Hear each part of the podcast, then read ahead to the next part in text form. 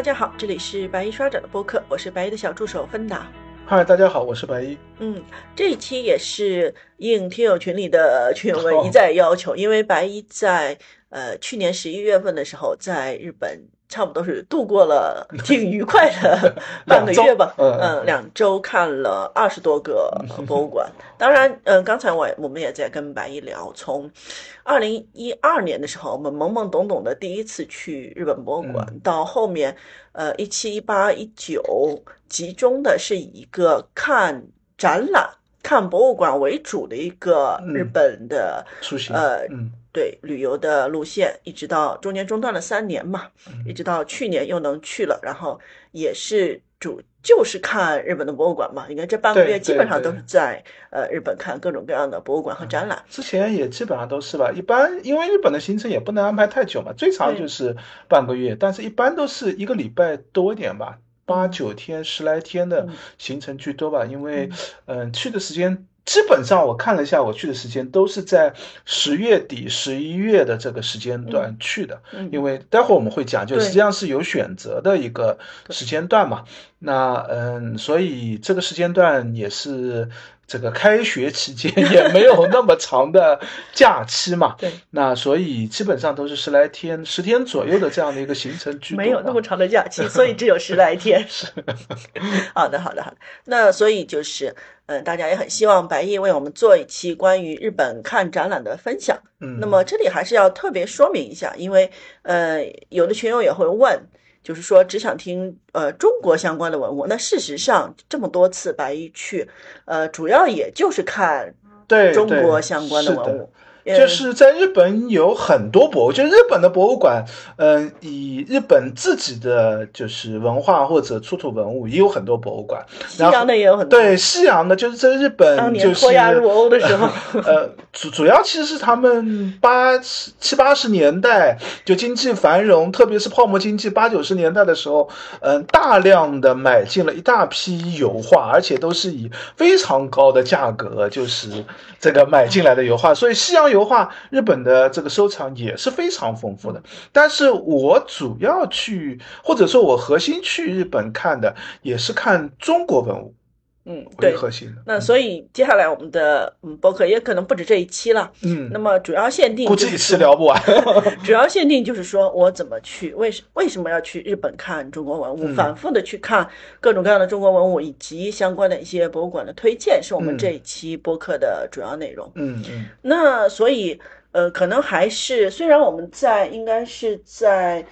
呃，二一年的时候，就浙大一博第一次聊这个盛世修典的时候啊，盛世修典的第一期聊的那次，对，就第八期的时候，我们就大概的介绍了一下这个哦，第八期啊，那么早，就是那个呃书画，中国书画的一个流传史，也有就是流散史吧，应该叫，就是中国古代书画是为什么在全世界都有收藏中国古代书画？对，因为当时聊盛世修典，就是说我们毕竟有很多书画是在美国。啊，在欧洲啊，在日本啊，你要去看非常困难。那所以，甚至修点这样的复制品或者以高清图片的形式拍摄下来的资料还是非常有价值的。那当时也聊到一点，就是为什么会流流散到世界各地去？对对对，当时就是呃，聊的是更广、更宽广的一个范围嘛。那。呃，这一期的话，我们在这边再集中大概说一下，就是呃，中国文物可能不只是书画啊，中国的文物和日本的一个交流史，呃，应该说说流散可能也不是特别合适，因为我们会这里这里我们可能会认为有三个时期，就是三个时间段吧，大概可以看呃，一个就是。呃，所谓的古渡时期，嗯，就是从这个隋唐，呃，隋唐开始，中日有一个日本有一个遣唐使过来，中日有一个频繁的这个文化交流，嗯，然后这个应该是一直持续到这个宋元为止吧，中间有一个断层，就是在唐代。呃，晚晚就是晚唐的时间段，其实日本的遣唐使就不再派遣了。对对，就这和他们自己的文化崛起也有关系，也跟中国当时的政治混乱也有一定的关系。但是到了北宋，特别是南宋的时候，又有大量的，嗯，那时候已经不叫遣唐使了吧，应该就是渡海的一些商人啊、僧人啊，一些就是交流使啊这样过来，就是嗯，隋唐到。到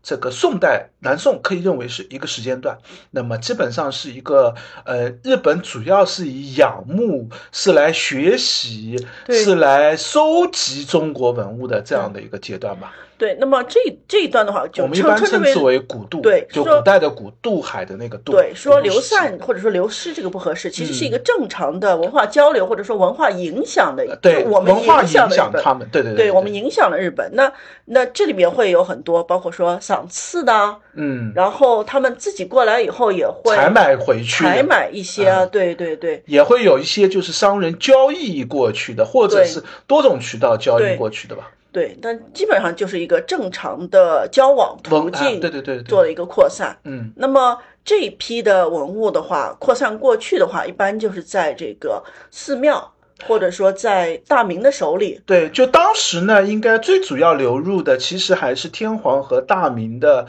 这个收藏当中。但是你想，那么早的时代，就大明的 天皇早就已经就是这不太可能继续保留下来。当然也有一些，因为日本也有一个很好的，就第一个他们天皇就是历代传承的嘛，所以也有一些现在还是留在宫内厅的，就是留在天皇手里的。但是大部分呢，都也再次的，因为日本的天皇也有一个政权。的衰落和这样的一个更迭历史，更不要说大明呢，很多大明都已经家族都不知道去哪里了，所以他们的这批收藏东西呢，也再次流散了。而且因为时代比较早，所以比较早的进入了寺院居多。当然后来也有再多次，我们后面也会聊到，就是有一些大的家族啊，或者是大的这个后代的这个富商，也会再次通过。购买的形式就在日本在流传的形式，再进入到新贵的或者新家族当中，但是主体上我们还是觉得应该留在日本寺院的会，就这批留下来东西主要是寺院留的比较多，特别是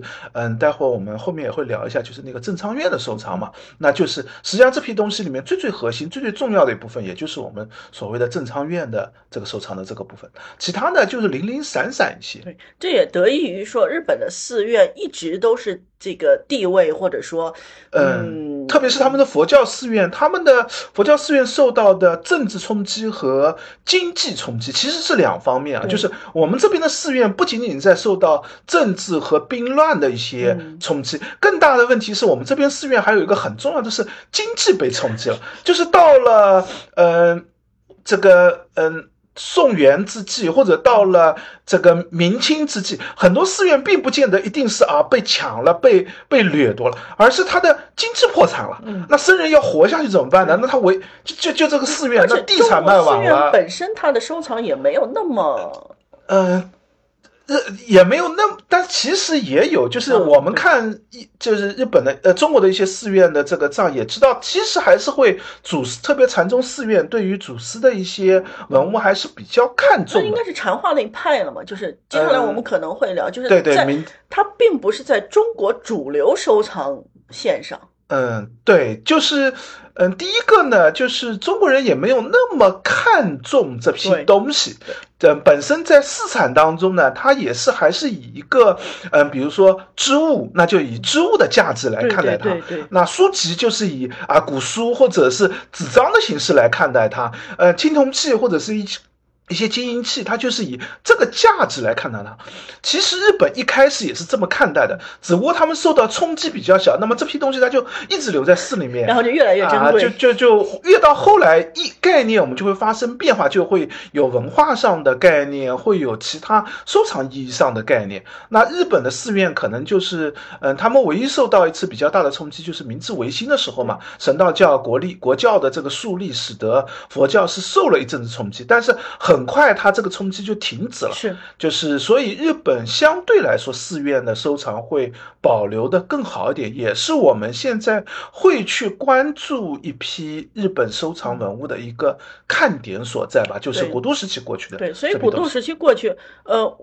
呃，然后接下来就是。呃，晋都时期有人会提出一个概念，是说，主要是明代以后，明清之际吧，主要是明清之际吧，因为呃，元代这个，嗯，我们知道就有一个这个元朝征。征讨日本的这个这个事件嘛，那个所谓的这个神风、这个这个台风的这个影响嘛，那日本跟元代是没有这个政治上的往来的。是。然后到了明代开始逐渐恢复，但是一开始恢复过来呢，相对来说，这时候日本已经自己的政局也开始逐渐混乱起来，他们进入逐渐进入战国时期。那他们的相对来说收藏或者大量的文物进入数量也比较少。最主要的明清的之际进入。日本的中国文物主要是发生在晚明时期，这不是因为日本的。政治变动，而是中国这边的政治变动，就是，嗯，清朝这个满族的崛起嘛。那有很多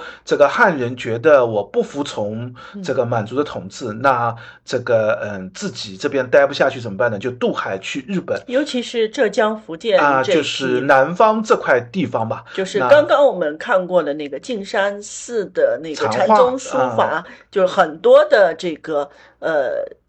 就高僧都是这样的方式过去。对对对，就他本身就是这个黄檗万福寺嘛，就是现在在宇治的那个寺院，就是因为这样的原因，所以去宇治建立一个这样的黄檗宗的万福寺。就这这和这个晚明的政治局势有关，所以这个时期上渡海去日本的这个。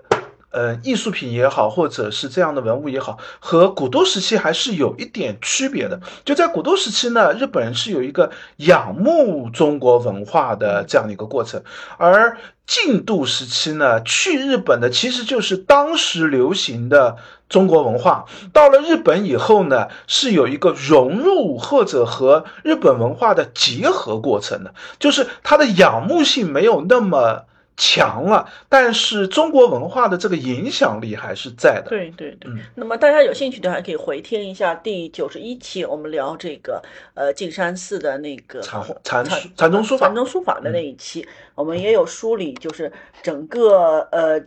就是整个径山寺和这个日本各各个禅宗流派的一个渊源。嗯。那么第三个阶段就是大家比较熟悉的就是鸦片战争以后时期，一般叫对，就今天的金渡海的渡。那这个其实就是一个文物的掠夺和流散史，就是不见得完全是掠夺，有的时候是不平等的交易，有的时候是这边政治局势动乱，那文化的东西自然就不值钱了。或者说我我我民间的一些收藏，我也会出于变卖啊或者这样的一个是，就它实际上是一个不平等的。就这时候比起前面两个时间段。就有个问题，就是这是一个不平等的交易，就是我们这边政局政局或者局势出现了一个混乱，那这时候你当然可以用一个相对来说非常低廉的价格去购买、去掠夺或者去各种方式的去获取这个相应的一些艺术品也好、文化产品也好。而且日本也有几个非常有名的这个文物贩子在做这些事情，是这个我就不展开了。对，而且日本它本身对于中国的这些文化，它是比较了解的，所以它反。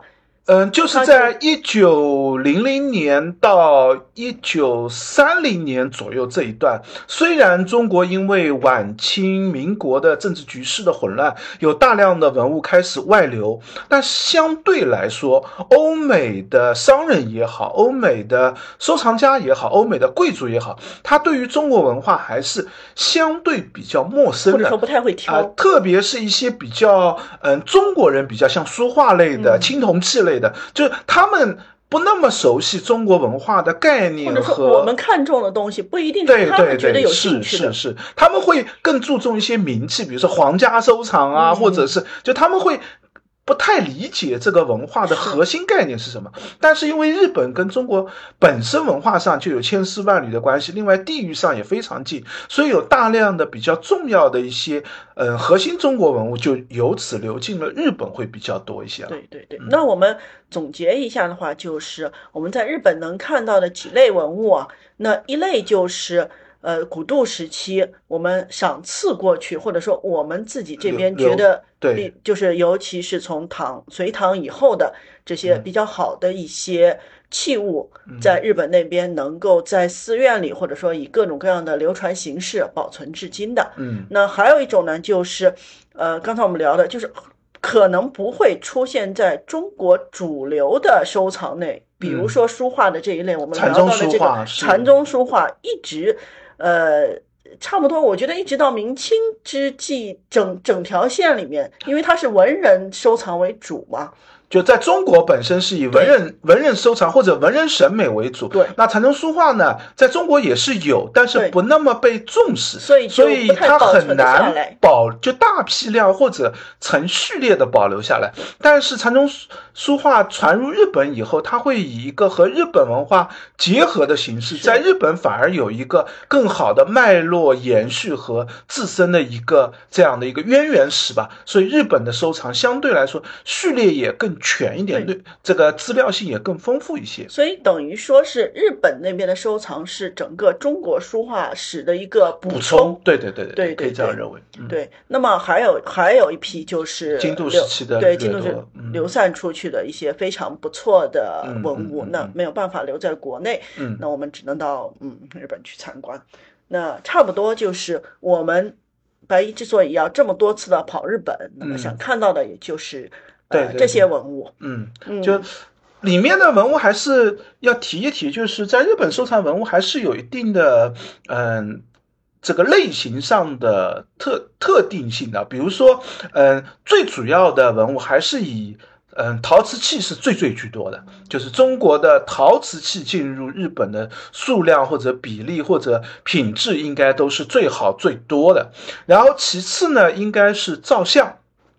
照相最主要的流出时间段，其实也是在京都时期，就是嗯，当时有大量的照相被这个从石窟啊，从各个地方这个找下来卖到了日本去。然后第三大类呢，就是书画，就是书法绘画的这个部分。当然，这个古度、晋度和京度时期都有。然后再有一批呢是。古籍，但是古籍这个部分呢，倒不是我去日本看文物的重点，因为古籍有一个比较大的困难，就是它很难展出。它一般是收藏在图书馆，那图书馆呢，可能可以通过学术借阅的方式调出来看，但是大部分的这个博物馆或者美术馆，古籍即使有展出，也只是一个很简单的，就只翻开一页，但不可能让你每个人可以看嘛。所以古籍相对来说不是博物馆看的重点。那还。还有最后一类呢，就是比较宽泛的所谓的工艺品，就是有漆器啊，也有这个嗯石刻啊，也有这个青铜啊，各种各样的材质，就有各种各样的东西都有，就比较杂项类的这些东西吧。那这是中国文物进入日本的最主要的这么几类吧。待会儿我们聊每个博物馆的时候，也会聊一聊，就是每个博物馆因为它收藏的特定的原因嘛。因为我们这儿既会聊一些公立博物馆，也会聊一些私。私人博物馆，那他的喜好啊，他的财力啊，各种因素啊，都会使得他博物馆里面收藏的这个类型的器物是有特定的方向的。大家如果要去日本看中国文物，也可以呃看看自己关心的或者你感兴趣什么文物来，从而来挑一下吧。嗯，好，那这一期博客的话，我是给白姨出了两个题目。第一个题目就是说，哎，我。本来本来就是要去日本游玩的，嗯，那我可能也是拖家带口去的。我已经排好了一个，呃，要要去要去哪里？因为因为我不会不会专门看展去，我也去看一些呃热门的景点啊，或者说会看事宜啊，会看对参就是风景啊，各方面都会去看。对，那么我的我可能我的这个呃时间和大致要去的城市都已经定下来了。那我怎么样在我的线路上去了解？哎。有哪些博物馆我是可以做一个顺路参观的？白衣会推荐哪些博物馆？嗯，很多。就如果我我们还是就是先还是再强调一句，就是嗯。我这里不太涉及到日本文物和欧洲文物的这个部分啊，因为如果我相信大家如果去日本，可能也会关注其他文物，就比如说浮世绘啊，或者是这个油画，如果你想去看，还是有很多博物馆要去。那这样这样介绍的话，可能会超过我这个主题。我这里只涉及到，就是如果你感兴趣的是中国文物，那如果去日本的话，你可能可以顺路去哪些博物馆去看看看。那我的建议是这样，第一个呢，你先关注一下你所去的区域在哪里？因为大家去日本玩，基本上不会这个一周玩遍日本，是吧？不会从北海道玩，关西从北海道到冲绳，就不太可能这样玩。因为日本确实还是相对来说，这个距离和交通上还是不那么方便，所以基本上大家去日本玩呢，基本上还是有特定的取向的。所以我这儿也分区域来介绍吧。日本的这个大区大概可以分成。最热门的肯定是第一个就是关西区域，那就是嗯，这个所谓的这个神板京京，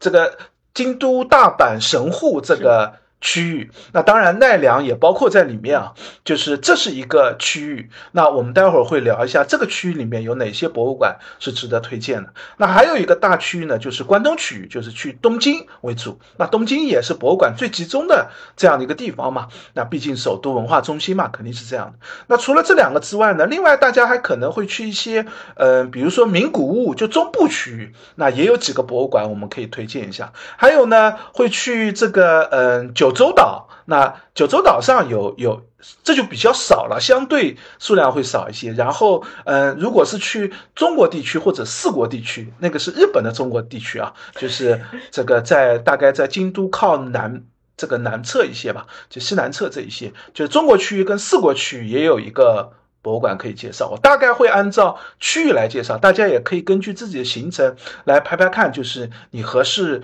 这个嗯关注的博物馆有哪些吧。那我们一个个讲过来吧。这个先讲最大的这个区域，就是东京区域。东京区域的这个博物馆非常非常多，这个也是最集中的这片区域。那首先第一个肯定推荐的是东京国立博物馆，就是相当于就是一个国家博物馆嘛。那东京国立博物馆呢，嗯。当然，它有好几个馆，平城馆啊，东洋这个这个东洋馆、法隆馆等好几个馆。那里面，如果大家关注中国文物，或者嗯稍微宽泛一点，就是受中国文化影响的这类文物的话呢，有两个馆是比较值得推荐的。一个就是东京国立博物馆里面的东洋馆，就是基本上收藏的就是亚洲区域的文物。那么呃，里面一层跟二层就是以收藏。藏中国文物为核心的，一楼是中国的造像，二楼是画像石啊、书画啊，然后一些青铜器啊、金银器啊这样的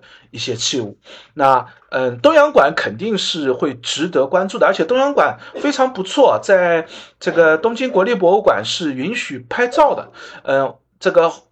日本的博物馆，我们要提一句，就是日本博物馆大多数博物馆都几乎不能拍照，这个拍照是一件很麻烦的事情。哪怕是关于拍照，我们可能在下一期会更详细的聊。那么这里就是。呃，大概就是说，对对对，就要考虑拍照。东洋馆是可以拍照的，所以是一个很难得的机会啊！而且东洋馆的中国书画也是一个蛮好的收藏，会有轮展，会有这个好的书画的展出的。另外还有一个呢，就是法隆馆，实际上是法隆寺的这个经这个收藏的这批文物。嗯，这个法隆寺我们知道，就是日本最现在也保留这个五重五重塔和金这个金堂，也是日本最古老的一个建筑嘛。这个呃木构建筑，那他自己的一批收藏呢？因为就是我们前面也提过一嘴，就是在明治维新的时候，这个神道教被列为国教的时候，法这个佛教寺院是受到一次冲击的，有很多佛教寺院的东西就以呃我奉献给国家，这个把文物保留下来。那法隆寺的这批文物呢，也是这样的原因，就进入到了国立的收藏，所以专门给他建了个馆。不是寄托的形式，而不是寄托的形式，嗯，而是以就是纳归国有的形式，就是放到了这个国立博物馆，专门给他建了一个法隆馆的这样的一个收藏。这批文物里面呢，嗯，很难分清楚，因为寺院的收藏，嗯，难得有寺院会有很详细的。这个清楚的账单，对，就大部分寺院收藏，它只是一个佛教的器物嘛，就是我有这些东西啊，就这这个东西到底渊源是怎么样，修补经历过什么时间段，是在做仿制还是原物，有一些没有那么清楚。但是在法隆寺的这批收藏品当中，我们会强烈的看到中国佛教的影响，特别是嗯，早期就是隋唐时期的唐，主要是唐代吧，唐代的。这个佛教影响的这些文物的，无论是造像，还是青铜镜，还是各种的佛教用具，会看到很强的中国文化的因素的。所以这两个还是值得推荐的。啊，那个插一嘴啊，就是刚才我问的是以寄托的形式还是捐赠的形式，就是呃，寄托这个词可能在国内的博物馆或者很少见到，会会不太见到，但是日本很常见。对。就是日本寄托有多种寄托，有寺院的寄托，也有私人的寄托。就是因为日本的文物管理和中国的文物管理也略有区别吧，我们这儿都纳为国家级的管理比较多一些。那日本的文物呢，第一个就是，呃，文物本身就是国有私有数量就比较。平衡一些，私人手上也比较多，但是私人手上就会有一个问题，就是那有些重要的文物，那怎么管它呢？所以日本采采用了一个方式，是通过评定呃文化财的形式，就是国有这个国宝级的，或者是重要文化财，或者给你一个文物定一个级。但是如果这件东西在私人手上，你又给他定了一个很高的级别，那你怎么来要求他？所以呃，日本的这个文。国家文文化财本身就有一个管理的这样的一个公有的一个机构，就是他评也是他评，然后考核也是他考核，就是你们的保管好不好，应该怎么保管，他会出指导意见的。如果你保管的不好，他会把你降级。那私人手上呢，他也愿意我把文物的级别评的高一点，将来我出手的时候也可以卖的更好的价格。但是保管起来呢，他又觉得太费事儿了，所以日本就出了一个，应该是他们。这样的一个制度，就是你私人的藏品可以寄托到国有公立的博物馆去，呃，你这件文物的所有权人就是你的，但是保管采用公立博物馆的保管形式，那你的寄托费用呢？呃，也不用收你钱了，就是保管不收你钱，同时你的东西也可以对公立公有机构或者公众进行开放，可以参观。那么你你也可以对寄托物进提一个要求，比如说什么时候只允许展多久，因为这些东西所有权毕竟是你的嘛，可以提出各种要求。嗯，这样的。存有的形式啊，会使得日本这个公立的博物馆里面会有很多其实是寺院或者私人的藏品，但是它可以把这些这个所谓的文物活化吧，就是拿私人的东西拿来做展览啊，做各种的展出，这是所谓的寄托嘛。那捐献我们这儿就比较常见了，那就是所有权都交给。这个公立博物馆，当然在捐献的时候，你也可以对这些文物提要求，比如说不允许他去外地展出啊，或者怎么样，就是这也是捐献可以拥有的一个权利吧，毕竟是，嗯。嗯，那我们继续。嗯，这是刚才我们提到的东京国立博物馆是肯定是最大的嘛？那我们大概会按照区域来介绍。然后东京国立所在的这个区域就叫台东区，台东区边上是文京区，相当于是日本东京最最核心的大学和文化的一个集中区域。嗯，东京国立就在台东区嘛。那还有一个台东区非常不错的私人博物馆叫。台东区立的等级非常低啊，区立的书道博物馆，是因为一个日本的书法家叫中村不泽，他自己的收藏。他是日本非常有名的一个书法家，如果大家有兴趣，也可以搜一下他的名字，看看他的书法作品啊，和中国的书法作品还是有一定的区别的。但是因为他自己的，嗯，当时的艺术品卖的价格也非常高，所以他可以借由自己的卖艺术品的这样的一个收入来买进大量的中国文物，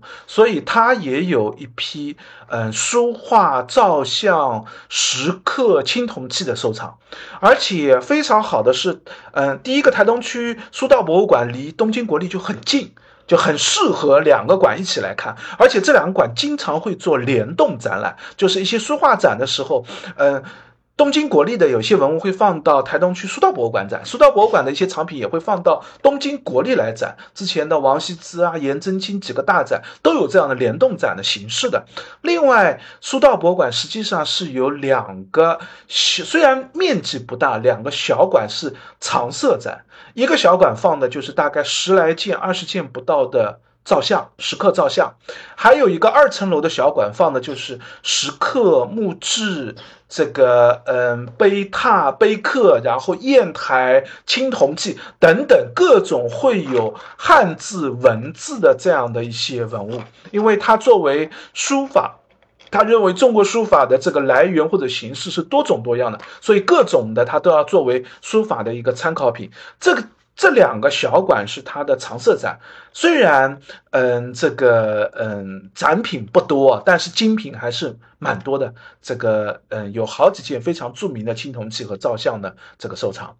这是在台东区的。然后还有一片比较集中的区域呢，就是在这个嗯皇居附近。这个嗯，因为本身也是东京的核心地段嘛，像金家堂文库，金家堂文库原来是很远的，就是在这个这个很偏远的一个区域。现在呢，金家滩文库的自己的老馆关闭了，就是在这个皇居附近开了一个，在这个 shopping mall 里面，或者是这种叫什么大的商业中心里面开了一个自己的这个馆。那金家堂文库是以瓷器的收藏和嗯。中国古籍的收藏为最为著名的古籍呢，他们基本上不做展览，就是只有学者可以通过借阅的方式看到。嗯，这个这个这个叫什么？毕毕宋楼，就是家那个那个南巡的那个这个嘉业堂的那个收藏，都有很多都是进入到晋家堂文库去的。那呃，古籍不太看得到，但是瓷器他们是基本上会做。这个各种展陈和展设的，嗯，非常有名的那件曜变天目，就是金家堂文库就有收藏一件嘛。那他自己收藏瓷器的收藏也是序列非常全的，像今年我去，他就有一个，嗯，宋代南宋官窑和清代官窑、景德镇官窑的一个这样的一个两代官窑的一个展览，做的也确实蛮不错的，文物类型也比较多。那，呃，还有一个也在附近的，应该是这个珠光美术馆。这个嗯，实际上也是以瓷器的收藏为核心的，是珠这个珠光美术馆，呃，那个金家堂文库可以提一下，金家堂文库的这个嗯建立者是岩崎弥之助，就是三菱集团的创始人和他的孙子，他的收藏品为主的。然后珠光美术馆呢，也是一个私人博物馆，它是珠光产业的社长。这个出光佐山所建立的一个私人美术馆，所以他们的命名实际上也有他们家族的这样的一个命名的形式的。然后出光产业是做石油产业的，就是基本上可以看得到，就是就是嗯，这个从一战、二战。这个这一段崛起的一批新贵，然后一直这个留下来的这样的一个产业所建立的，然后还有一个这个博物馆稍微远一点是根津美术馆，这个今年啊去年应该非常有名啊，他做了一个中国宋代书画的一个大展嘛，那这次去也是看根津的这这个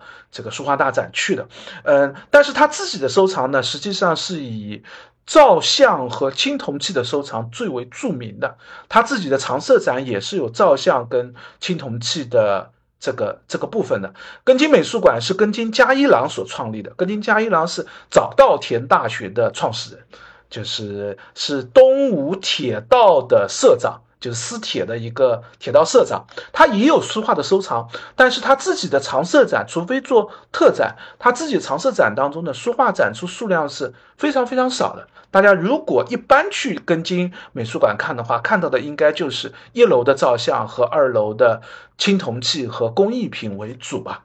然后还有是三井纪念美术馆，名字就知道是三井集团的，呃，这个三井高俊所所所创立的这样的一个纪念，其实是他们家族的一个美术馆了。三井美术馆、三井纪念美术馆呢，实际上，嗯，主要的常三井纪念美术馆首先没有常设展，它实际上是做轮展的，大部分轮展还是以日本的照相、日本的工艺品为主，但是它拥有收藏大量的中国书。书画、金石拓片、照相这类文物，但是它很至少近几年嘛，很少做这一类的专题展，所以这个只能看机会了。就如果这个我们待会儿会聊到，就是如果你特地去看的话呢，得查一下它的展讯的信息。呃，还有一个要介绍的是永清文库，永清文库也在这个台东区边上，叫文津区的那片区域里面。呃，永清文库是嗯这个比较著名的一个大名细川家族当年的收藏为主。那他的收藏呢，最核心的一批中国文物是中国造像跟中国瓷器，也会做专题展。他自己常设展的文物也不多，基本上是靠各个专题展的轮展来做这样的一个这个展出的形式吧。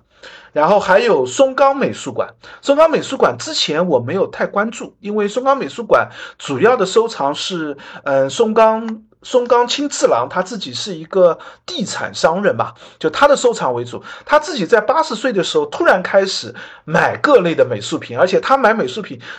除了日本文物之外，其他所有的文物都买。所以他就是想做一个世界型的美术馆。那一般在他的馆里面看到最多的是，嗯，这个罗马、希腊的造像，犍陀罗的、印度的各种的佛像，就是质量怎么样？呃，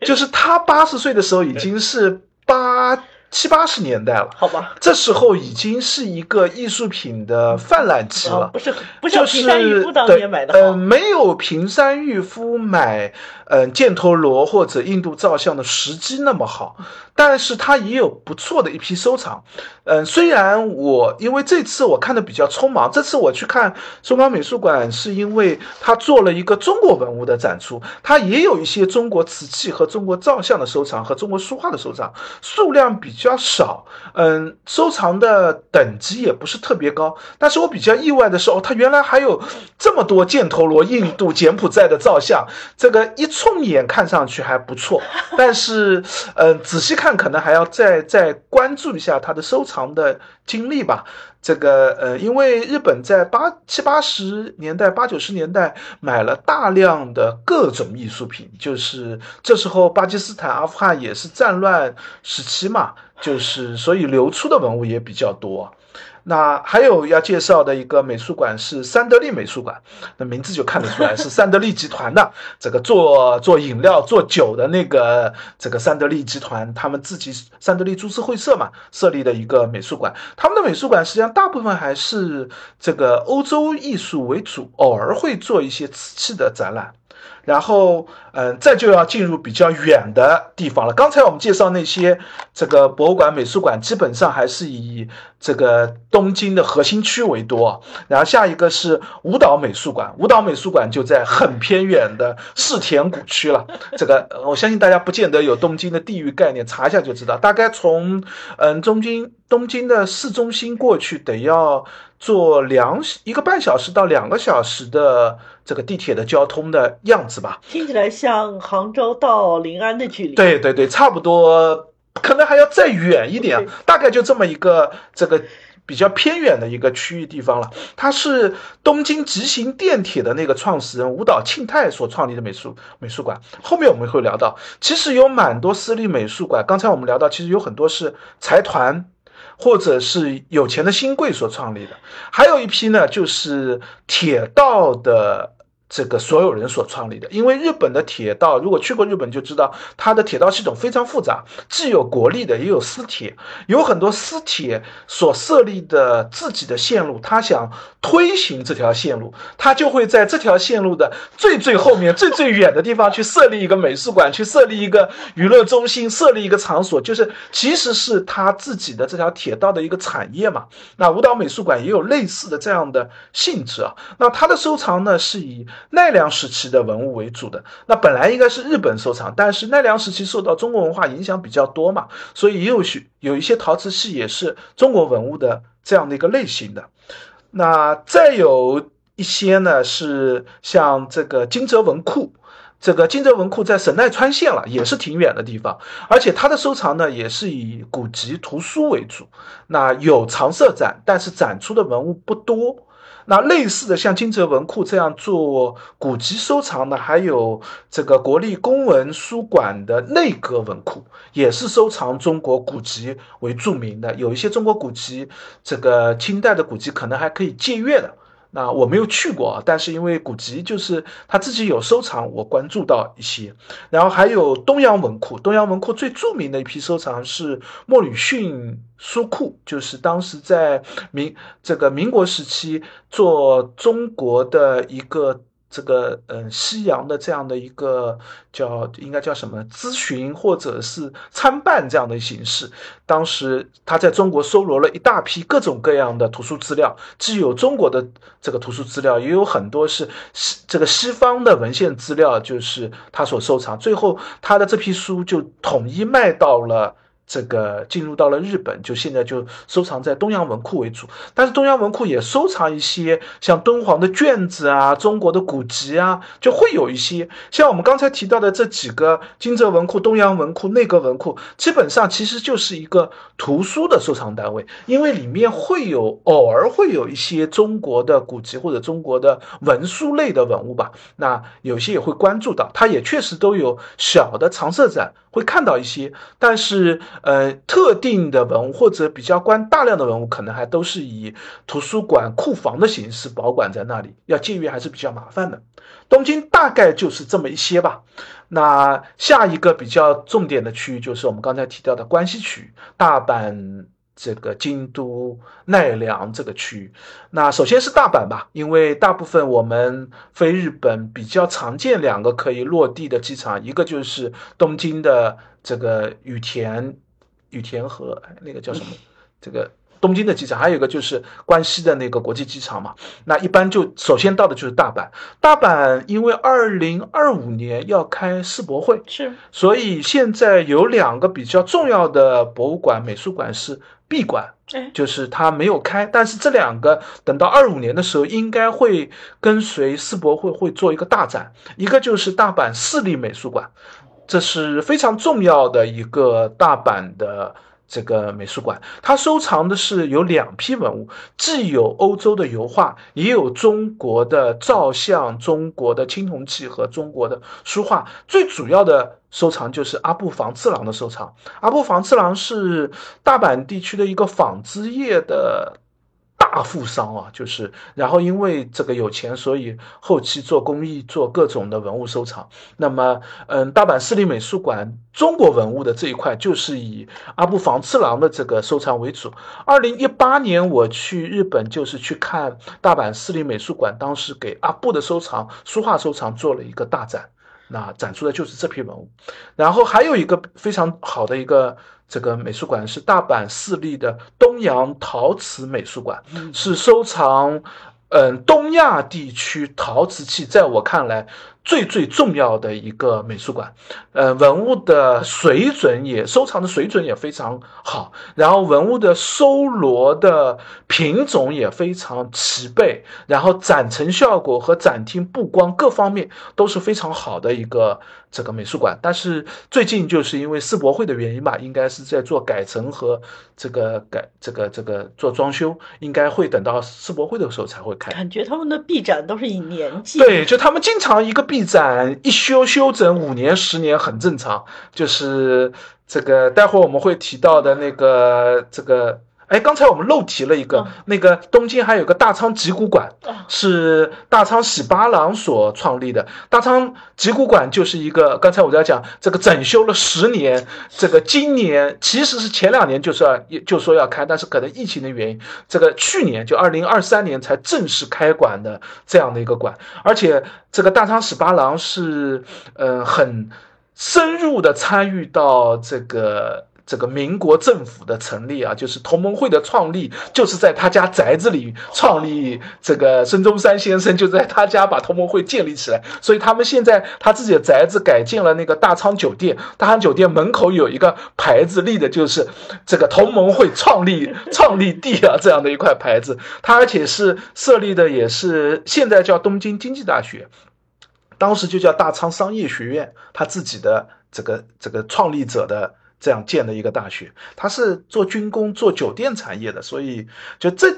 我们看得到日本的很多私人博物馆就是因为这样的原因所建立的。那刚才聊到了这个大阪的两个，大阪还有一个以收藏陶瓷器为主的叫藤田美术馆。这个曜变天幕还有一个比较重要的，就是收藏在藤田美术馆。藤田美术馆也是装修了五六年了吧，最近刚刚新开的。它主要的收藏还是以陶瓷器为主。以前我以为它只有陶瓷器，但是今年呃去年去看了以后，发现它实际上除了陶瓷器之外，还是有一些文书啊、青铜器啊、照相的收藏。但是那一批呢，大部分还是日本式的文物居多。陶瓷器里面呢，会有很多中国的文物。然后在大阪的中之岛。那个区域上还有一个香雪美术馆，也是以陶瓷器的收藏为著名的。这次呃，去年我去的时候，也是同样有一个陶瓷器的展览，而且，呃，日本的很多私人博物馆会有一个呃联动展览，就是都是以陶瓷器收藏为主的，他们会相互交换藏品，相互做这个展出。然后大家如果有去过看的话，也会也可以关注一下。大阪比较重要的。这个博物馆、美术馆大概就是这么一些，中国文物收藏为主啊，就是这一些。然后就是还有一个区域就是京都了。那京都首先就是京都国立博物馆，那这是日本四个核心国立博物馆之一嘛？东京国立、京都国立、奈良国立和九州国立四个国立博物馆。那京都博物馆呢，自己是几乎没有常设展的，它都是以。轮展的形式就是一般是三个月展期，一个接一个，中间大概停个十来天作为换展期间。二月就十二月到二月是一个展期，二月到五月是一个展期，这个六七八月是一个展期，九十十一的大概就这么三个月一个展期轮换展。然后同时大概一个馆里面会有两三个展，如果大展开的时候呢，可能东京国立就一个大展，就是这样的布展形式。东京国立。而京都国立就有大量的刚才我们提到的寄托文物，因为京都有大量的古寺院，古寺院本身现在的经济条件或者他们的博物馆的收藏可能不见得适合书画类的收藏，他们主要可能照相啊、青铜器啊还能放在他们自己的博物馆，但是很多书画类的、紫绢类的。东西就会寄托到京都国立博物馆，那京都国立博物馆就会借由这批轮换做展览吧。像这个这去年我去就是东福寺的一个大展，嗯，今年应该会开一个空海的大展，基本上就是京都国立以他自己收藏或者寄托的这些文物来做展览的形式来做主题吧。然后，京都还有一个非常重要的博物馆，叫住友集团的全屋博物馆。全屋博物馆是有两个馆，实际上京都有一个，在东京还有一个分馆。东京这个分馆呢，没有常设展，基本上是以就是轮展的形式切换的，而且中间两个轮展中间大概会空一个月左右是没有展品的。所以大家主要关注的应该是京京都的那个全屋博物馆。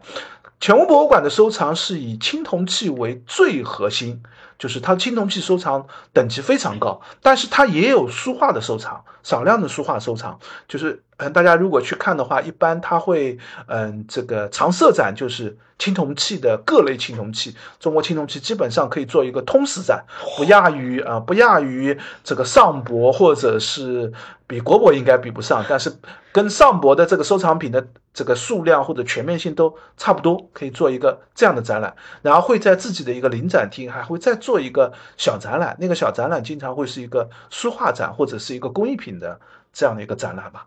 然后，嗯，京都还有一个非常重要的一个收藏中国文物的这个私人博物馆，叫这个藤井齐成会的友邻馆。这个馆很麻烦，它一年只开二十天，就是一个月只开这个两个周末，这个第一个星期六和第三个星期六，然后从早上十一点开到下午三点钟，一个月只开这两天，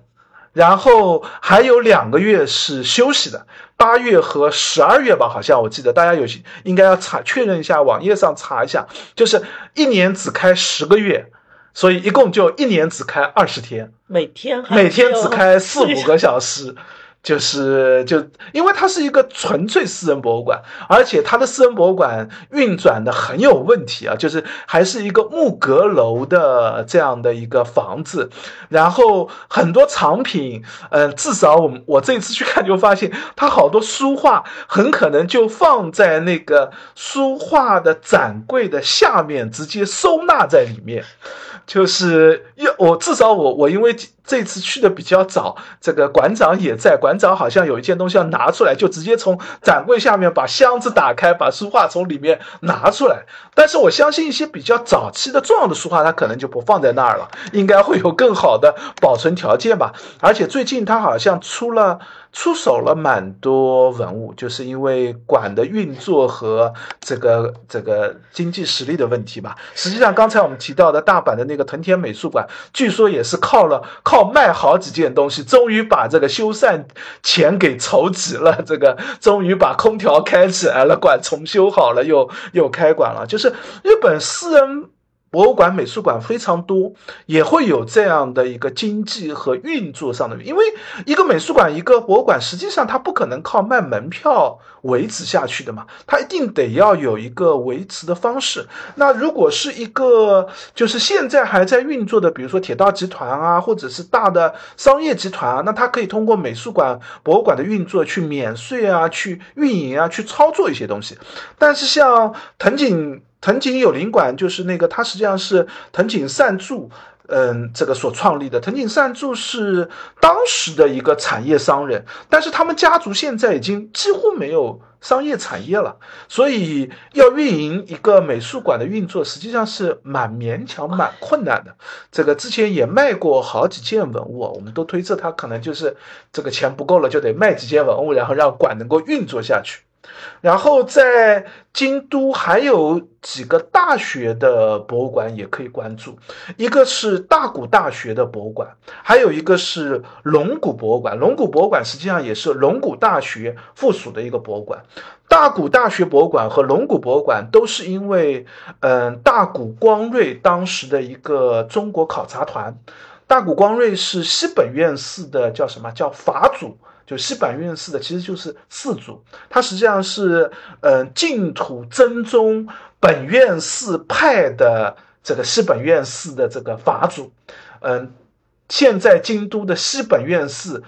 当年就是他自己家里的产业，但是被收归国有以后呢，他就这个有一大笔钱，那么打算去考察佛教的渊源史，然后派组织了一个探险队。这个探险队实际上是因为那个时候民国时期嘛，就是连盗掘带这个买卖，就是各种的文物带回去，有很多文物也留在了中国。当时他这个带回去文物以后，这个。经费也不够，然后这个有一批就留在了旅顺，就大连的旅顺。这个现在旅顺博物馆有很重要的一批文物，就是大谷光瑞探险队所遗留下来的，也有一些留在了韩国，因为当时的旅顺和韩国都是日本的这个关东军所管辖的这个范围嘛。那资助了他，他就留了一些文物在那边。那他自己带回去的呃一些文书资料就留在了大谷大学博物馆，然后他探险。队下面还有一个非常重要的一个这个学者叫菊瑞超，菊瑞超后来去了龙谷大学，所以菊瑞超的文物就留在了龙谷博物馆。大谷大学博物馆和龙谷博物馆都会做展览，但是拿出来的大谷探险队的资料其实没有那么多。他们自己也有其他类的，像这次，嗯，去年我去的时候，大谷大学博物馆就在做一个贝塔类的展览，这个应该就不是大谷光瑞的收藏，而是其他进来的这个文物。那龙骨博物馆我也问了一下，龙骨博物馆菊瑞超带回去最最重要的一件文书资料叫李柏文书，那件。几乎不做展出，就不太看得到，所以大家可以关注啊。如果这两个馆有做展出的话，是值得仔细看一看的。然后我们就可以进入到奈良区域了。那奈良第一个重要的当然是奈良国立博物馆。奈良国立自己有一个照相馆，就是有日本的照相为主，但是有少量的。十件左右吧，中国的金铜照相，这批照相的来源也比较复杂，这个嗯不允许拍照。然后也不清楚它的具体流入奈良国立的这个渊源历史。然后他自己还有一个青铜器的常设展厅，会放一些中国青铜器，也是禁止照相。进入的也基本上是私，就是民国时期私人买进来以后捐献给奈良国立的。奈良国立我去看，除了这个照相跟青铜器之外，最关注的还是每年十月底、十一月初的正仓院的那个展览嘛，就是东大寺的正仓院。所收藏的一批文物。嗯，最核心的是就是天皇当年的一批这个收纳品。放在正仓院，后期也有很多进入和流出的这个文物，他们嗯里面有大量的中国所谓的唐物，就中国唐代的，有一些是直接从唐物应该不只是指中国唐代的东西，对对对，就是。但是在正仓院的收藏的文物当中，确实有很多是唐代的文物，因为本身和天皇的收藏有关嘛，就是嗯时代就是那个时代，嗯，但是也有很多是有修补的，有后期的，就是修复的、临摹的，就大家去看的时候也要关注，就是它到底在嗯正仓院展览确实做的也不错，就是每一期都会出一个。这个资料也会有，网上其实有蛮多介绍，也有很多图书也介绍过正仓院展览，大家有兴趣可以关注一下。近些年，大家对于正仓院里面收藏的中国文物还是蛮关心的，有好多学者都写过文章、出过书来谈论他看到的一些文物，里面确实有一些嗯非常唐代风格的文物，像这次我去看就是二三年的正仓院展，我就看到了一件。应该是一件香炉吧，这个龟形的一件香炉，然后造型或者做法显然也是一个唐代的这样的一个这个宗教仪式性的这样的一件文物的形制。然后奈良还有一个这个文博物馆叫大和文华馆，这个也是私铁集团所创立的，是日本的近畿铁路社的社长叫重。种田虎雄他建立的一个这个这样的一个博物馆，他的这个博物馆收藏的文物实际上是以就是他他想这个。也是奈良时期的文物收藏为主，但是有大量的这个他们所谓的奈良时期文物，有很多难免就会中国的文物就会被他收纳进来了。那嗯，而且大和文化馆做展览做的蛮好的，他们人不多，就是蛮小的一个馆，但是基本上一年要做三四个展览，而且展览做的学术和资料性都做得蛮不错，而且有大量的中国相关的这样的一些文物的这个展览。然后还有一个这个博物馆是黑川古文化研究所，离那个奈良就有点远了。它实际上是在嗯这个神户区域了，已经到了叫哎神户那边叫什么兵库县，这个离神户已经不远了。那它的这个收藏主要是以。这个中国的金铜造像，嗯，中国的一些古美术类的这样的一些文物，他们自己收藏也有很多中国古代书画的非常重要的核心收藏，但是自己的展厅不大。而且书画类的展陈条件也不是特别好，几乎很少拿他自己的书画来做展览，他大部分还是以金铜金银器啊、青铜造像啊、工艺品啊这些做展览的居多吧。而且非常的偏远，就去一趟很不方便。类似的还有一个也是在神户的，离神户更近一点，叫白鹤美术馆，是一个这个白鹤造酒厂的这个这个这个。商人所建立的，他自己白鹤美术馆收藏也是以青铜器的。收藏为主的，就是嗯，也不在神户市中心，离神户的市中心还大概这个地这个近铁坐过去还要一个多小时的样子，也是在一个小山上。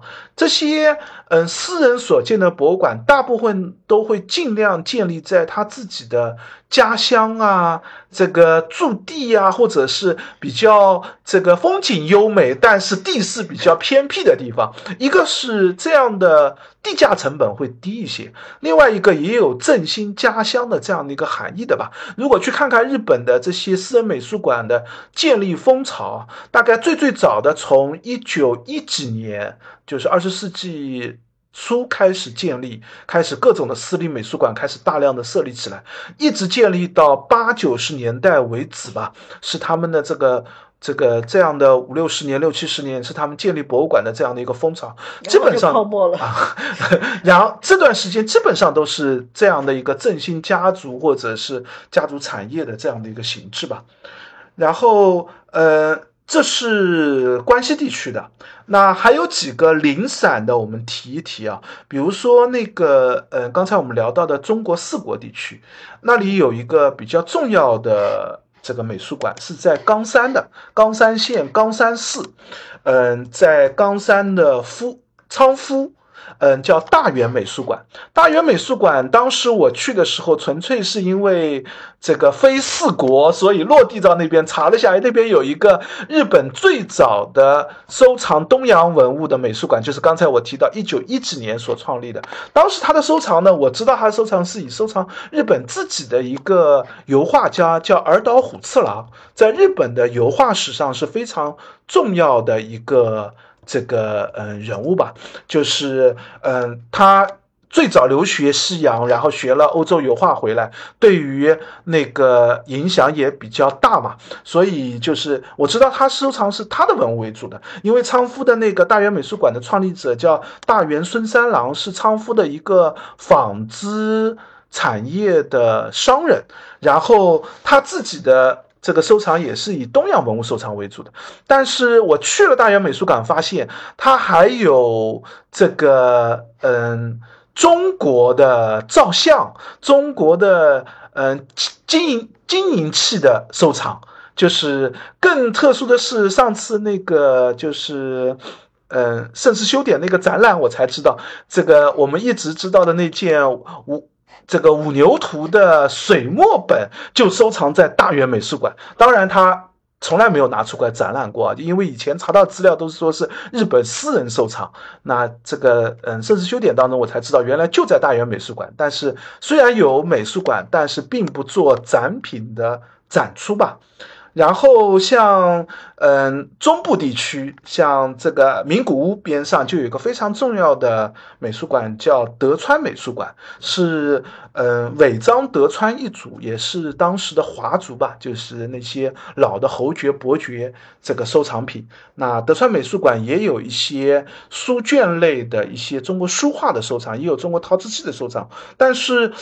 比较偏，在名古市名古屋市的这个区域不太好找，然后还有一个，嗯，在这个热海静冈的热海叫 M O A 美术馆，也是一个这个世界叫日本的宗教协会所创立的，叫世界旧世教，这个这冈山虎吉协会所创立的。类似的还有一个是就是嗯叫哎那个那个叫。叫叫谁来着？美秀子，小山美秀子所创立的美秀美术馆。美秀美术馆，嗯，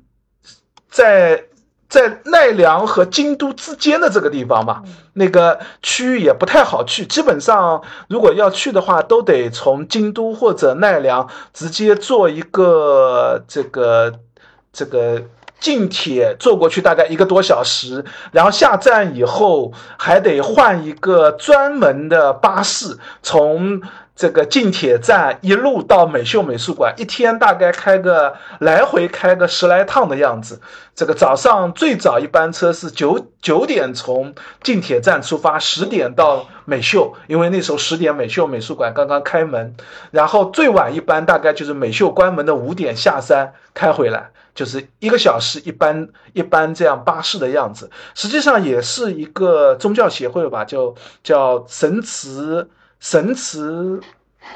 神慈秀明会，是小山美秀子所创立的这样的一个这个美术馆。美秀美术馆，我们更著名的知道是贝聿铭给他所设计的这个。这样的一个博物馆的这个桃园桃花源桃花源啊，按照桃花源的这个意象，这个一个隧道穿出，看到一片豁然开朗的这样的一个美术馆。它的收藏呢，其实是以世界美术的，就是既有罗马的，也有两河流域的，当然也有中国的。那中国部分既有嗯青铜器的，又有金银器的，也有石刻的，各类的文物都有。那嗯，进入的时间主要还是靠一些日本的这样的一些拍卖啊，或者是一些这个，因为美秀小山美秀子当时是日本最富有的一个女富商嘛，那也有这个自己的一个宗教协会的这样的一个资源，所以有很多是捐献的和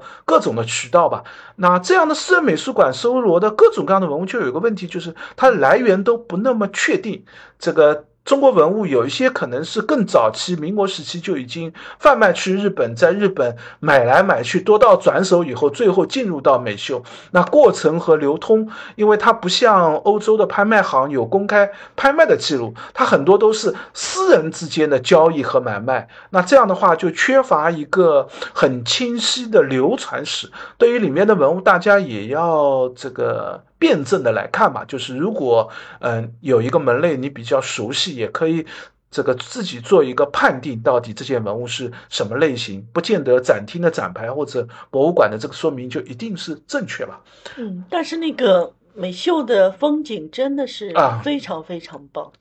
是的。呃，还有一个我们要提一下的大区域就是九州。九州区域呢是有一个国立博物馆，就刚才我们提到的九州国立博物馆。但是在四个国立博物馆当中，九州国立博物馆大概是最最可怜的，就他自己是没有常设展品的。嗯，基本上九州国立做的展览都是靠东京国立、京都国立的他们的展品拿到九州去做一个，包括奈良国立啊，因为奈良自己有大量的奈良自己古都所在，所以有大量的收藏品。他们的文物拿到九州去去做展览，所以这四个是同一算是同一个集团呃，它算是在一个嗯，他们叫非。公立什么法人协会吧，就相当于是他们这四个公立博物馆和呃一个就是刚才我们提到的他们的那个重要文化财的文化财的这个机构共同构成一个国有的对于文化财管理的。机构这四个公立博物馆都是核心成员，他们有一个理事会这样的一个协会的形式的，互相借东西啊，他们互相之间我觉得都不能叫调拨啊，他们也不能叫就就我我我可以直接从我这边拿展品去那边做展览。就像经常会有东京国立会有一个展览，会在东京国立做一期，然后这个展就巡展到九州国立去，再做一个展览。像之前的王羲之就是这样的展览形式吧，因为九州自己出土的。这个文物，或者是九州地区的这个文物，最核心的收藏还是在各个这个所谓的县博物馆或者市博物馆里面。像他们最核心的这个，我们会提到那个这个汉尾倭奴金印，现在就收藏在福冈的博物馆里面了。九州国立博物馆要做展览，还得找福冈。这个 福冈市市的博物馆去把这件文物给借过来，然后来做展陈。当然，跟我们也一样，就是虽然都是是要借展，但是毕竟是公立机构嘛，借展还是比较方便的。哪怕是私人博物馆，嗯，我看日本的很多。这个展览当中也会大量借到私人博物馆的一些展品，他们也会有一个借展的机制吧。虽然我不是特别清楚啊，但是呃，应该是有相应的一些这个机构啊、核心啊这样的一个这样的一个形式吧，来来做这样的借展。所以九州国立博物馆大家可以关注它的展讯吧，就是嗯，这个它的展览。这个藏品没有，但是展览还是每期会轮换着来做的。我现在搜罗到或者我关注的这个博物馆，主要就这些啊。刚才我正好看到还有一个博物馆也提一下，就是皇居里面的三之丸擅长馆。这个是东京吗？这个是在东京的，是嗯，其实是宫内厅所藏的一批文物。但是这里面的文物呢，大部分其实都是日本文物，就是皇家自己收藏的文物，所以大部分都是日本的工艺品，或者是就。就是所谓的天皇出国访问，别人送给他的东西，或者作为国礼送给天皇的东西，收藏在这个擅藏，其实收藏在宫内厅。宫内厅做一个展览的形式吧，就是天皇所皇室所收藏的文物做一个展览，就坐在这个上藏馆。这个是在皇居里面的，嗯，也可以去参观，但是大部分我都不会去参观，因为这里面展出的并不是中国文物。但是这一次。我要提一句，就是因为这一次我看展关注到了一个很特别的展览，就是在金泽的国立工艺馆，这个三之丸的擅长馆到那边去做了一个借展的文物。金泽，嗯，是前田家族的领地，就是在在在当年的时候的。前田家族也收藏大量的日式工艺品，那他和他们和皇族还有联姻关系，所以这一次在金泽的这个工艺馆里面，这个借展过去做了一个合展，但是借了非常重要的两件东西，就是前田家族收藏了这个王羲之的。这个呃孔氏中帖，然后上场馆收藏有王羲之的上乱帖，两件一起在金泽的工艺馆做了一个展出。虽然金泽很远，而且金泽几乎没有我关注的中国文物的内容的部分，但是因为这样的一个王羲之的这两件嘛，那那还是值得。专门跑一趟的，所以我也看到了这个上场馆。上这个上场馆和刚才我们提到的奈良国立、京都国立、九州国立、东京国立这几个，就是一个所谓的叫什么国立文化财机构所这样的一个机构吧。它应该是一个非盈利的这个国立法人单位，就是它是管理整个日本文化财文物的这样的一个机构吧。那 基本上我们 把全日本重要的，或者说白银现在了解的收藏中国文物相关的相关的都已经介绍了一遍。大家呃，如果有应该还有遗失啊，就是呃，因为有一些馆。这个我不见得会去，就是因为它如果没有特展的话，我不见得会去。虽然在我的 Google Map 上，我记得我是有一个标注的，就是我关注的有一些博物馆会在上面打个星号，但是呃，我印象当中至少我有一个似乎是有遗落的，就是呃，就是会有一些。这个遗落吧，但是大体上是各个地域都涉及到了吧？哦，应该叫陈怀堂，我印象当中就是也是中也是收藏中国古代书画的，但是问题是他不做展览，所以就他不做中国古代书画的展览，他会做一些日本文物，会做一些陶瓷器的展览，而且地域又很偏，我不见得就会专门去跑一趟了。嗯嗯。那反正大家如果有补充的话，也欢迎在评论区里面再帮我们完善我们的内容。嗯，好的，那基本上就是第一个题目就是，呃，如果我要。确定这个是就去去日本，并且我也基本上确定了我的线路。那我们怎么来？你看哪边哪些是适合你，正好可以去看的。那有你关注的文物有没有？你也可以顺道关注一下吧。嗯，那好，那第二个问题就是，呃，可能很多人他就是很喜欢看展，那么他也希望到日本去看到我们这些。比较好的中国文物，刚才白也提到了，他们可能很多它不会有长展，它是由特展才出现的。那比如说我，我今年我就是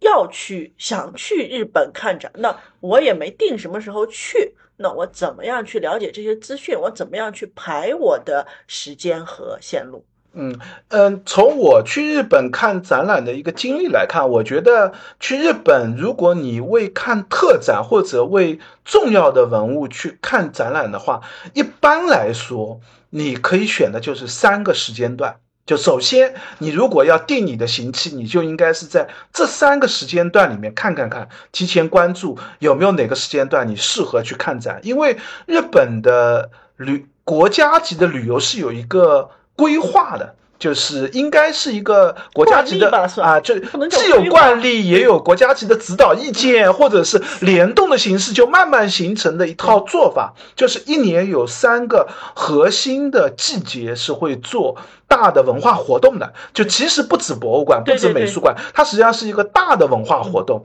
第一个当然就是樱花季，基本上就是三四月份的这个样子。然后第二个就是夏日季，就是八九月份的样子。还有一个呢就是红叶季，基本上是十月、十一月或者十一、十一月往后一点的样子。他们一般的文化季。都会比正式的那个就是旅游的时间要略微这个提早一点，就他先预热，先做文化季的活动。像红叶季，实际上京都真正红叶红应该是十一月中下旬的时候，但是正仓院的展览基本上是在十月底、十一月初他就做展览了，相当于既有一个错峰嘛，也可以给旅游做一个预热嘛。那所以如果你要这个要去日本关注特展，你其实也应该关注这三个时间段，而且这三个时间段呢也。也有这个日本本身的假期的原因啊，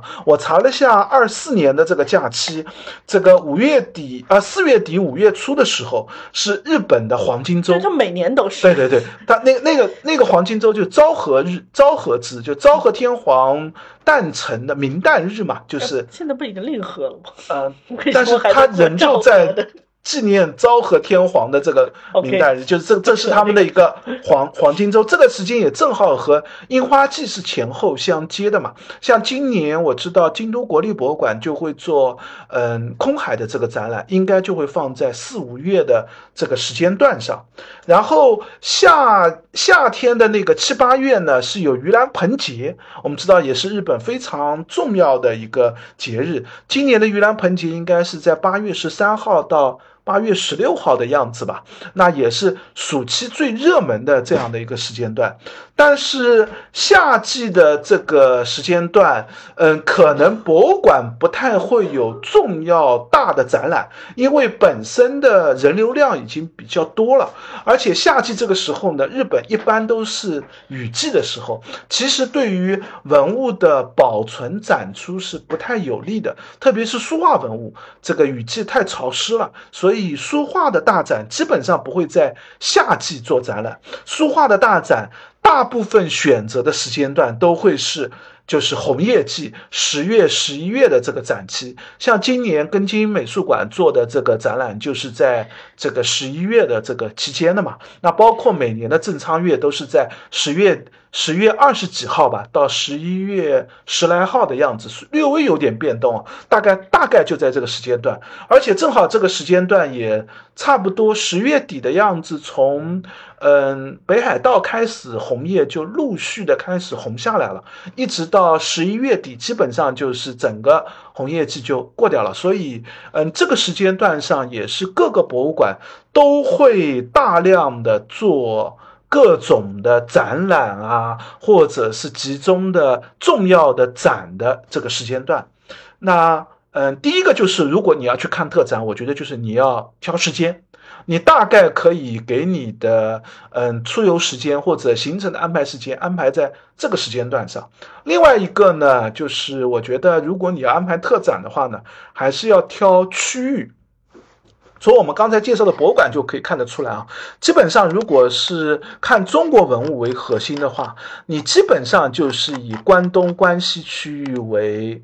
这样的一个挑选。如果时间多，你可以关东、关西两地跑。中间做一个交通的行程，那比如说我们关西进关东出，或者反过来这样的形式，我们在下一期应该会聊一下这个日本交通的问题啊，到时候我们再来说这个这个交通怎么走。如果我的建议是，如果你的这个行程的时间在七天以内的话，那尽量就跑一个地方就好了，就是。不用关东、关西两地跑了。关，如果你是去东京的话呢，可以略带点东京稍微偏一点的，像我们刚才提到的舞蹈美术馆啊，或者是其他稍微远一些的。这个博物馆，金泽啊，神奈川那边的博物馆，这样的话，基本上已经四五天的行程已经排的比较满了。如果去关西的话呢，你可以带带神户啊，带带美秀啊，稍微带一点冰库啊，就是稍微带远一点的行程，但是大概在关西这块地方就可以了。除非是十几天，比较适合的是关东、关西两地的这样的一个行程吧。那另外一个呢，就是如果这个。行程时间大体都定了，那剩下的就是关注展讯的问题。展讯，我们刚才提到的那些美术馆和那个这些地方，大家要关注他们的官方主页。就是大部分的日本美术馆、博物馆都有自己的。这个主页，哪怕像穷到像这个 斋藤有林馆那样，就是他们最早的那个我收藏的主页已经这个不续费坏掉了，然后我重新搜了一下，发现他们又重新购买了一个网址，重新有一个自己的主页了，就是。就他还是有主页在介绍的，时代还比较那个，像我们传统的时代，对对，我们现在已经变成公众号为展讯展览的主页都不维护了，都是在微信公众号上。对，但是日本的所有的博物馆最主要的维护还是在网页上，所以大家呃要。学会查他们的或者看他们的主页展讯吧，但有一些也是需要翻墙的。嗯，大部分都能打开，但是速度会很慢。翻墙的话，速度就会很快。然后另外一个呢，建议他们现建议大家现在基本上他们都会有一般都会有至少是两语，就是日语跟英语，有的做得好的都有四语，就是日语、韩语、中语和英语。嗯。我建议大家，如果要看的比较全、看的比较充分的话，最好是看日语，就是连猜带蒙，你基本上大概知道他在嗯展期、展讯、交通，然后清单各种讯息在。主页上都查得到，而且网页翻译也挺方便的。是的，而且日本的展览有一点比较好，他们的展览基本上筹备期都是在一年以上的，所以他们二四年的展览。今年基本上都已经公开了，就是至少大家计划可以做起来。对，就是如果你至少你要看六月份之前的展览，现在主页上都看得到了，而且连哪天开展、哪天闭展，中间会有几天因为公休日调它的开馆时间，主页上基本上已经清清楚楚的列出来。好感动哦！所以这边根本就是随缘，因为我们这边变动比较大，就是。展览可能就要等到临开展的那天，清单才能真正确定下来。或者说，我我你比如说，有些展览到现在我们都不知道哪天开。对，就它的展讯，也许就今原定的，他不敢公布这天，因为他也不知道会不会有临时情况，到这天他能不能开出来。万一有情况，他可能就要延后一天。但是日本的展览，它的文物借调、文物。这个这样的一个合同上就非常准确的列好了时间，而且接人和批人的区别，它的展讯确立的时间非常非常早，所以大家可以至少提前半年是肯定可以确定展览的。像现在六月份以前的展览都已经规划好了，等到五六月份的时候。年底之前的展览都已经看得到了，等到今年年底，基本上明年的上半年的展览都看得到，所以提前半年完全可以做好展览的规划了。哦，对，其实再补充一句，就算对于第一题里面的用户，就是我不是，我只是想看哪些博物馆，你的主页也是一定要一定要看，因为它可能因为假期会。呃，临时开闭馆的时间会有调整，而且顺便提一下，日本的大部分的美术馆、博物馆也是周一公休的比较多，不一定。啊，但是也有双休日某一天公休的，也有其他时间公休的，所以大家建议大家还是，而且还可能有维修的，对对对对，像大阪的两个博物馆一闭展可能闭上两三年，就你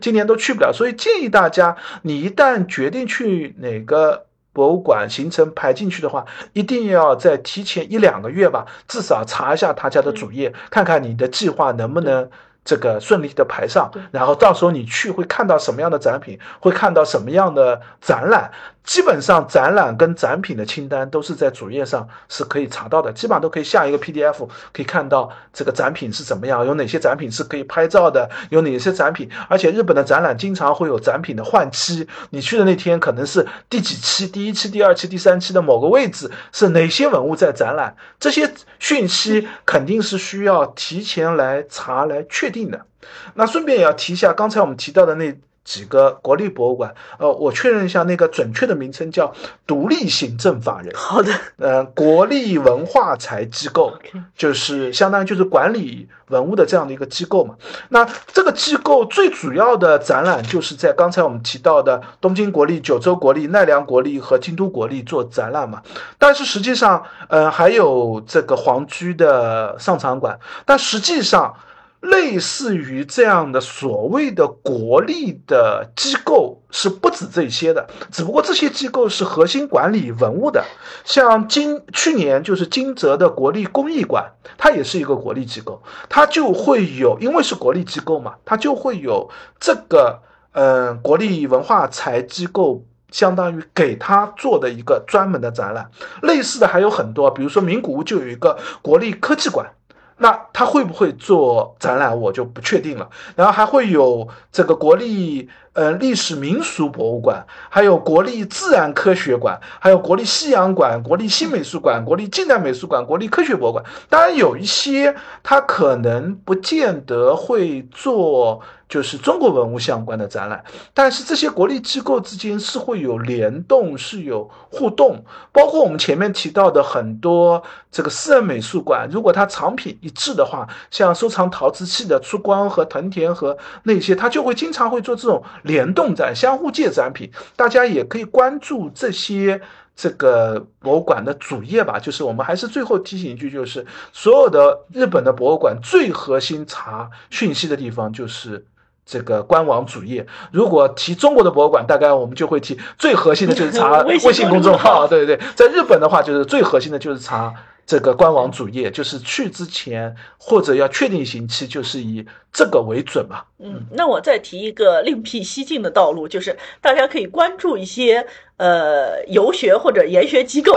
因为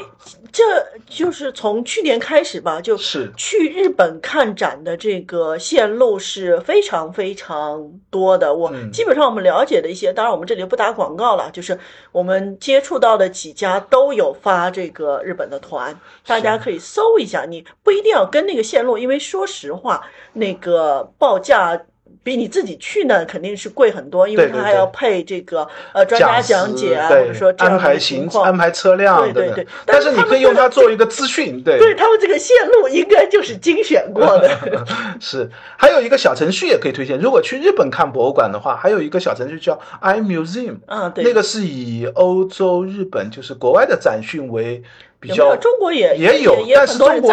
啊，但是中国肯定不全嘛，就是比起我们，对对对，日本相对来说比较特别大展，基本上讯息都是有的。如果大家有兴趣，也可以关注那个呃 A P P 吧，就是 iMuseum 的这个这个 A P P 上面会查到一些日本的展讯和博物馆的信息。是。好，那呃我们今天的介绍就先这一期关于馆的部分，我们先介绍到这里吧。下一期我们再会聊一些，就是交通啊，也不一定是立刻的下一期啊，也可能会插南京的好吧，这个我们还没有确定。但是后面的这些我们肯定会继续录的，因为还有非常非常 非常多的东西想要告诉大家。就因为在日本还是。比较复杂的就是，即使你已经确定了，可能还会有一个这个行行程上交通怎么走，这个这个有一些这个馆可能有特定的这样的一些问题。当然我们放在这一点去台湾就容易啊，不算了，根本去不了。不扯这个，呃，行，那。呃，今天介绍就到这里，也欢迎大家关注我们的微博和微信公众号，我们都叫博物馆少女的白衣客。那也有可能我们会把这一期聊的内容，包括网址，可能会发一篇公众号小助手先发一个预告，但是什么时候整理出来，我不保证。